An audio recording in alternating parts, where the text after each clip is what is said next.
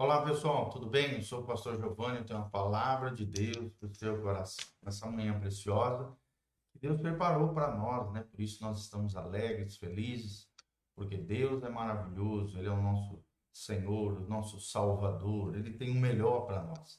Nós estamos na nossa série de vídeos sobre aqui, sobre a sabedoria, né? Tratando sobre a sabedoria, baseados no livro de Provérbios no capítulo 8, a partir do versículo 32.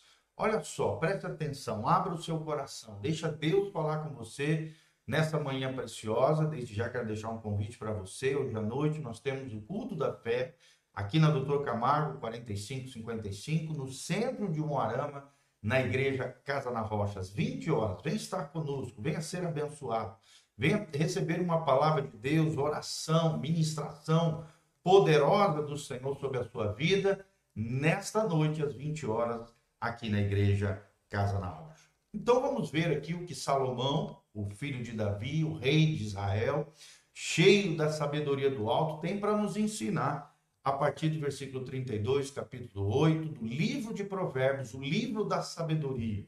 São setecentos e poucos provérbios que são é, frases, princípios, valores espirituais, ensinamentos preciosos para abençoar o seu e o meu coração diante de Deus. No versículo 32, no, no capítulo 8, ele diz: Agora, pois, filhos, ouve-me, porque bem-aventurados serão os que guardarem os meus caminhos. Caminhos aqui no sentido de escolhas, né? De decisões, diante das contingências da vida, diante das várias possibilidades do leque de possibilidades que se abre na vida, caminhos são escolhas, veredas são decisões que mudam futuros, né? que forjam futuros. Lembre-se, as suas escolhas hoje definirão o seu futuro amanhã. Suas escolhas hoje são sementes para o seu futuro e trilharão caminhos, né? É, é, sendas, veredas no meio da nossa vida e da nossa trajetória. A vida é uma trajetória. A vida nessa terra é uma trajetória. Então, guarde os caminhos do Senhor. Siga a palavra de Deus. Obedeça aos ensinamentos e a doutrina, os mandamentos da palavra de Deus, para que você seja bem-aventurado. Bem-aventurado significa mil vezes feliz, significa felicíssimo, abençoado, pleno. É aquilo que Jesus disse, né? Eu vim para que tenham vida e vida em abundância, vida plena, vida de qualidade, vida vivida no máximo do seu potencial. É isso que significa o Canaã para nós hoje, né? Na antiguidade era a terra prometida para os israelitas. Para nós hoje é a vida terrena vivida no máximo do seu potencial, a vida que Deus projetou para nós. É os céus é, vindo reinar sobre a terra. E as bênçãos de Deus, o favor de Deus, vindo sobre nós. Só que só desfrutam essas bem-aventuranças, essa vida abençoadora, aqueles que guardam os meus caminhos, ou seja, os caminhos de Deus, os caminhos da sabedoria do alto. No 33 ele diz: Ouvi a instrução, sede sábios, não a rejeiteis. O homem tolo rejeita a sabedoria de Deus. O homem nécio, imprudente, incauto, né, aquele que despreza o conhecimento de Deus, acha que sabe tudo, confia na sua própria cachola, na sua mente corrupta, humana, falha, limitada, finita, em vez de confiar na mente celestial, na, na sabedoria que vem do alto, que é ilimitada, infinita, eterna, atemporal. É a sabedoria de Deus então, ouça a instrução de Deus, coloque em prática na sua vida. Seja sábio, não do ponto de vista humano, mas do ponto de vista de Deus.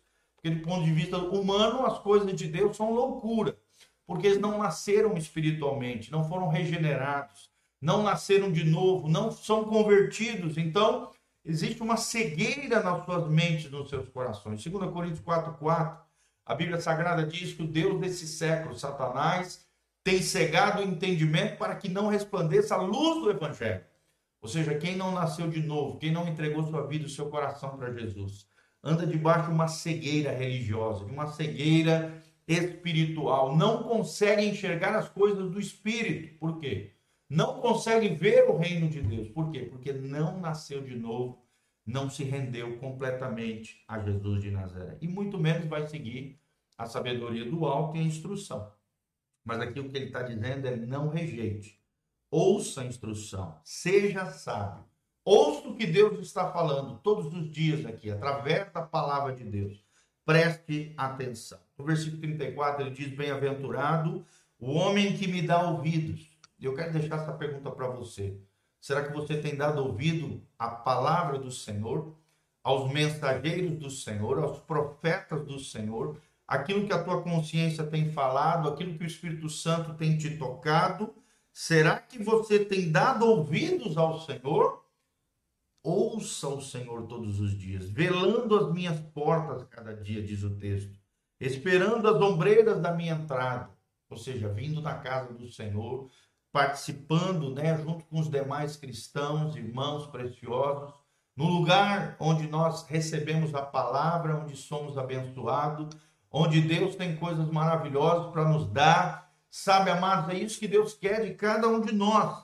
Que venhamos a morar na casa do Senhor, que sejamos, que o nosso coração seja um altar para Deus e que sejamos também moradas do Espírito Santo, que o nosso lar seja um lugar onde a presença de Deus se faça tangível, palpável, mensurável, visível no nosso dia a dia, nas nossas relações, nos nossos afetos, nas nossas escolhas, que você dê ouvidos à voz do Espírito Santo, para que você seja um bem-aventurado, um abençoado. Assim como foi Abraão, Isaac e Jacó, assim como foram os grandes personagens da Bíblia, Davi, Elias, Eliseu, Moisés, né? Ruth, Esther, Maria, mãe de Jesus, o apóstolo Paulo, Pedro, Tiago, João, todos esses grandes personagens da Bíblia tiveram sobre si as bem-aventuranças de Deus, o cumprimento das promessas de Deus, o favor de Deus sobre as suas vidas e assim fizeram a diferença na sua geração. Versículo 35, porque o que me achar, achará a vida. Achar quem? Achar a Deus e também achar a sabedoria de Deus e alcançará o favor do Senhor. Se eu procurar a sabedoria do alto e aplicar o conhecimento de Deus nas minhas rotinas diárias, olha o que, que eu vou encontrar. Eu vou encontrar a vida, a vida abundante, a vida abençoada, a vida bem-aventurada, a vida vivida no máximo do potencial, através da sabedoria de Deus, e somente através da sabedoria de Deus eu viverei a vida que Deus sonhou para mim. E viverei aquilo que diz 1 Coríntios 2,9: Nem olhos viram, nem ouvidos ouviram, nem jamais penetrou no coração do homem. É o que Deus tem preparado para aqueles que o amam. Se você amar a Deus de todo o teu coração, com todo o teu entendimento, com toda a tua alma, com toda a tua força, meu irmão, Deus tem coisas extraordinárias para vocês, coisas ainda maiores, grandes sonhos, grandes planos, grandes projetos de Deus. Você achará a vida achando a sabedoria do alto e buscando ao Senhor. Você alcançará o favor do Senhor, a bênção, a mão abençoadora do Senhor, assim como diz um dos profetas, que quando Deus abre a sua mão para abençoar, o teu nome estará escrito nas mãos de Deus. E Deus vai lembrar de abençoar você, porque você tem sido fiel, porque você tem sido perseverante, porque você tem tratado corretamente as pessoas, porque você tem vivido uma vida que agrada o coração de Deus, você vai achar a vida verdadeira, a vida de Cristo em nós, Cristo em nós, a esperança da glória, como disse o apóstolo Paulo, alcançando o favor do Senhor. Não sei você, querido, eu quero o favor de Deus, a bênção de Deus, que tudo aquilo que eu tocar será abençoado pelo Senhor. Deus fará coisas maravilhosas, tremendas, poderosas na minha e na sua vida. Mas no 26 diz: Mas o que pecar contra mim violentará a sua própria alma. Todos os que me odeiam amam a morte. Olha só, querido, o pecado é algo horrendo para Deus. O pecado violenta a tua própria alma. Por isso que a vida de pecado deve ser banida da nossa vida. O pecado não pode ter domínio mais sobre nós, como diz Paulo, porque já não vivemos debaixo da lei do pecado e da morte, mas sim debaixo da graça de Deus, do poder de Deus. Aquele que pecar contra mim, diz o Senhor, violentará sua própria alma. É como se estivesse mutilando, ferindo, se arrebentando, se autodestruindo, violentando a própria Por isso, o pecado é um vírus mortal, destrutivo, destruidor. O pecado é intransferível, é de responsabilidade pessoal. E, infelizmente, as consequências do pecado não afetam só você, afetam toda a coletividade, as pessoas que são ligadas emocionalmente à sua vida serão afetadas, serão machucadas, feridas, né? Se sentirão é, envergonhados, embaraçados com toda aquela situação. Então, tome muito cuidado. O pecado é de ordem pessoal e intransferível, e as consequências do pecado, infelizmente, são coletivas, são nefastas, são violentas, são terríveis. Por isso, o pecado tem que ser banido da sua alma, da minha vida e dos nossos corações. E todos os que me odeiam, que odeiam a Deus, que odeiam os princípios e valores de Deus, todos os que me odeiam amam a morte.